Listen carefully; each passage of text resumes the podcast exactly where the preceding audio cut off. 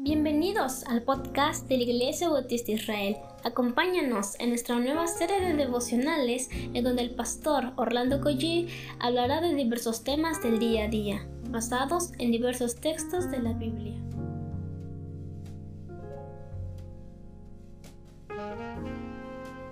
¿Qué tal amados hermanos? Damos gracias al Señor por este nuevo día que comienza.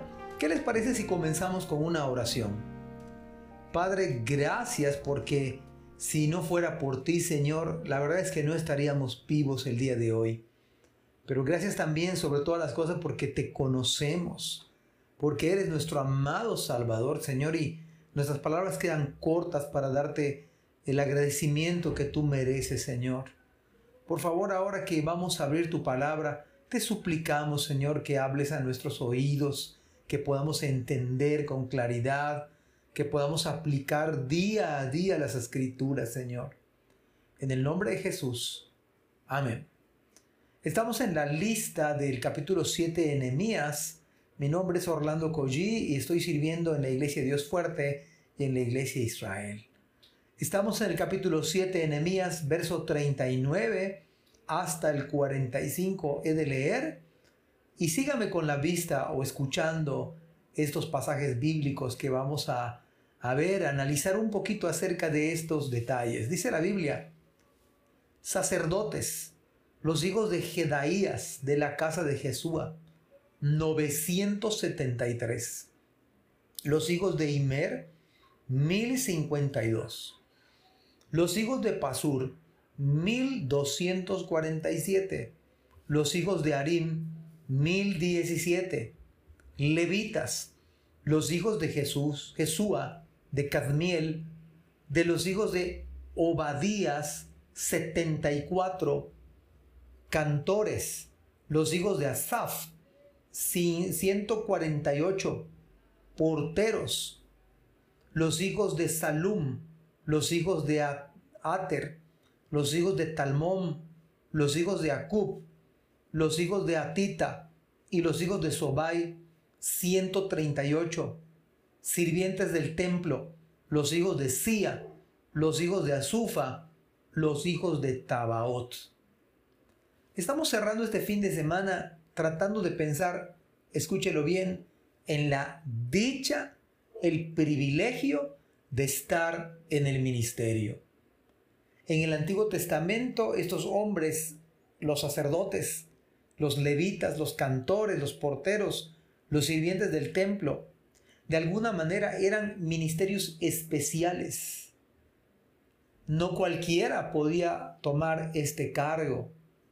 Pero en el día de hoy, Cristo nos ha hecho a todo verdadero creyente sacerdote para Dios.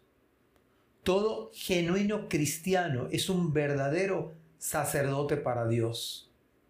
Pero vamos a pensar un poquito en la labor de los sacerdotes del Antiguo Testamento la labor de los levitas, la labor de los cantores, la labor de los sirvientes del templo.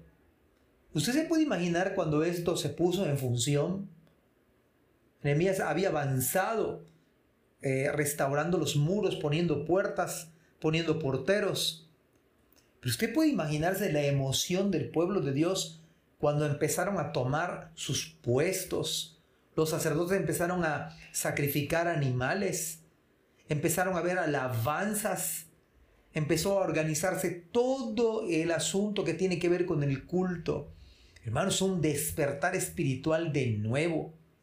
Creo que deberíamos rogarle al Señor humildemente que Dios haga esta transformación en nuestras iglesias, comenzando con nosotros los líderes. Que empiece a haber un avivamiento por ver la adoración del Señor, todo detalle, todo lo que tenga que ver con la adoración a Dios. Ahora esta tarea del Antiguo Testamento solo apuntaba a un solo episodio, a la muerte del perfecto sacrificio del Cordero de Dios. En el día de hoy, nosotros gozamos de ese beneficio en la cruz a favor de nosotros. Y además nos ha hecho sacerdotes. Ya no sacrificamos animales.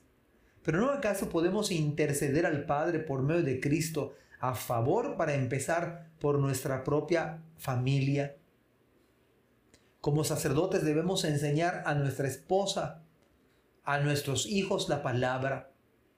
Como sacerdotes somos llamados a ser líderes espirituales en el hogar.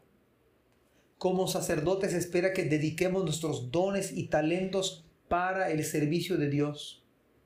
Esto hicieron estos hermanos.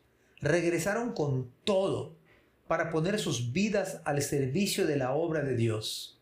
Este es un avivamiento.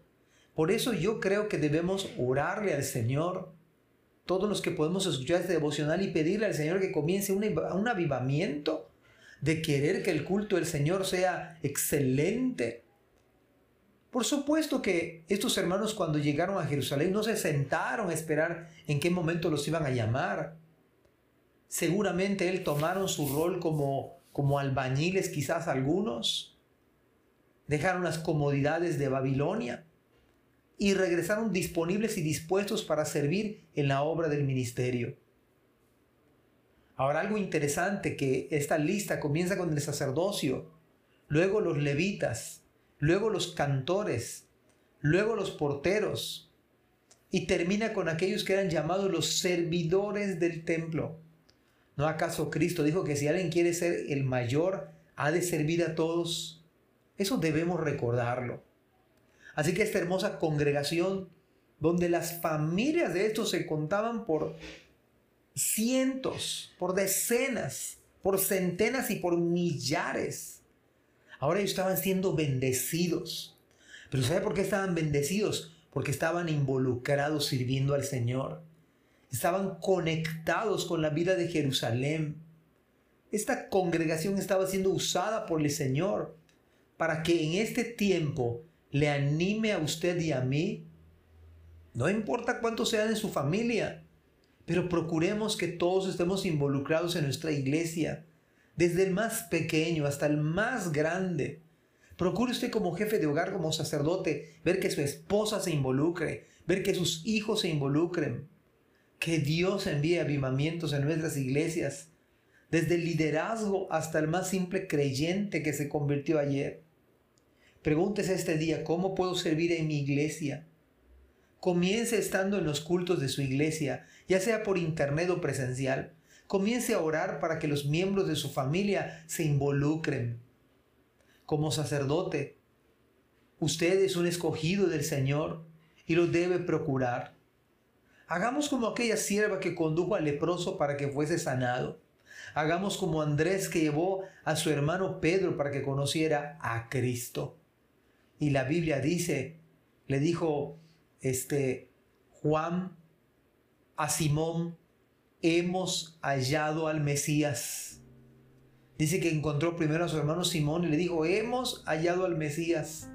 Y el versículo 42 de Juan 1 dice, entonces lo trajo a Jesús. Comencemos con la ayuda del Señor este avivamiento con nosotros mismos.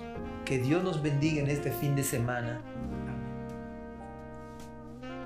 Gracias por escuchar este podcast. Te invitamos a compartirlo y a seguirnos en nuestras redes sociales para que no te pierdas el contenido que tenemos preparado para ti. También nos puedes encontrar en nuestra página web www.ibismerida.org y contáctanos al correo ibismerida.gmail.com Gracias por acompañarnos. Hasta la próxima.